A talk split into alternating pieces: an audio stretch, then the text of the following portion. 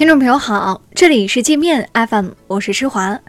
今天是三月六号，一起来听听新闻，让眼睛休息一下。首先，我们来关注国内方面的消息。海关总署本月一号取消了加拿大农业巨头理查森国际有限公司的油菜籽对华出口资格。外交部发言人陆康说，中国海关多次在加拿大油菜籽中检出危险性有害生物，其中理查森公司的油菜籽检疫问题尤其严重。陆康说，中国海关暂停该公司油菜籽进口，是为了保障自己国民的健康和安全。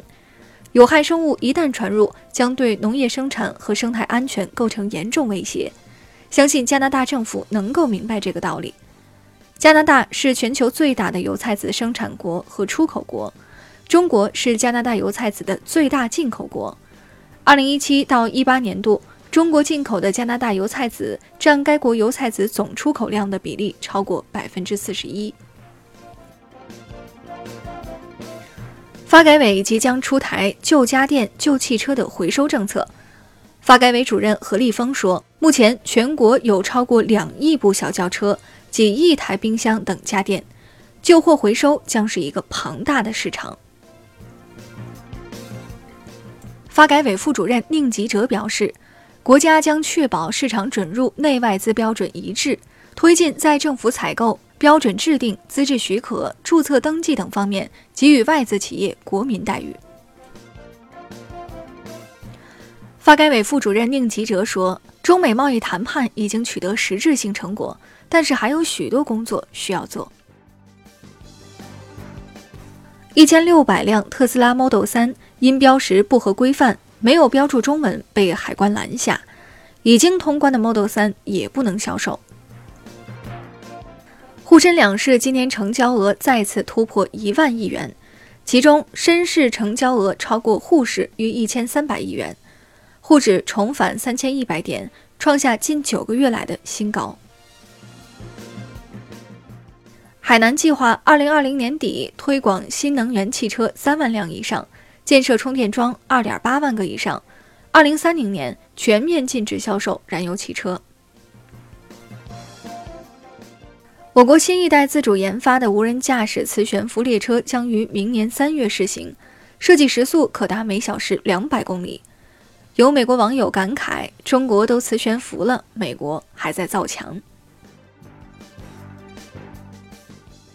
九十五名留学英国的中国学生账户因涉嫌洗钱被冻结，中国驻英使馆敦促英方公正处理，并要求中国公民遵守当地法律。国航一架波音777客机因行李舱发出火灾警报，迫降俄罗斯，空姐声嘶力竭大喊“快跑”，一百八十八名乘客全部撤离后，机组成员才离开机舱。女演员叶璇在微博上攻击情敌，被对方起诉，法院判令叶璇删除微博，向对方道歉，并赔偿九千六百元。叶璇拒绝执行判决，结果被限制出境，还被罚款八万元。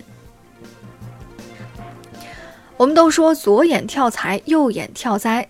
浙江一个老人左眼跳了十年，不仅没发财，还跳得他心慌意乱，没法生活。去医院一看，才知道自己患上了面部肌肉痉挛。医生说，如果不及时医治的话，会引起面瘫。那我们再来关注国际方面的消息。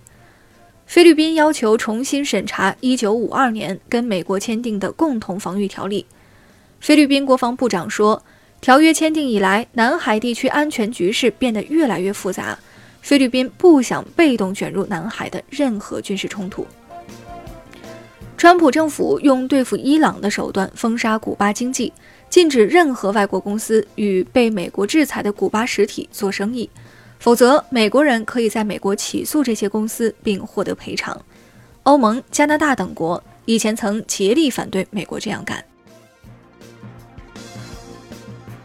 华尔街日报》说，川普挑起的贸易战让美国消费者成了最大的打击对象。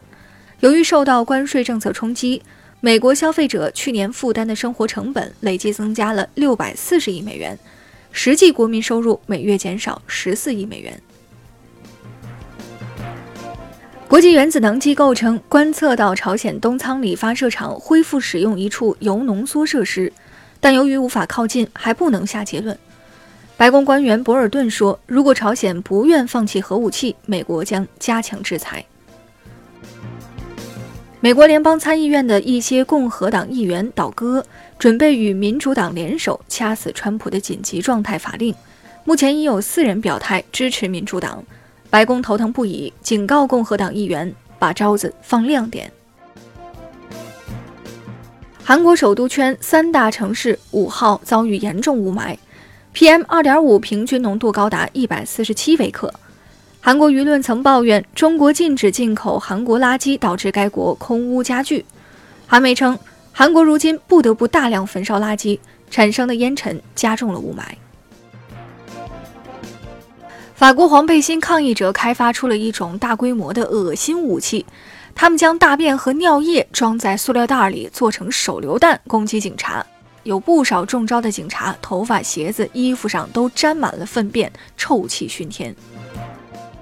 那好了，以上就是今天节目的全部内容了，感谢您的收听，我是施华，欢迎您下载界面 App，在首页点击试听，找到界面音频，更多精彩内容等着您收听。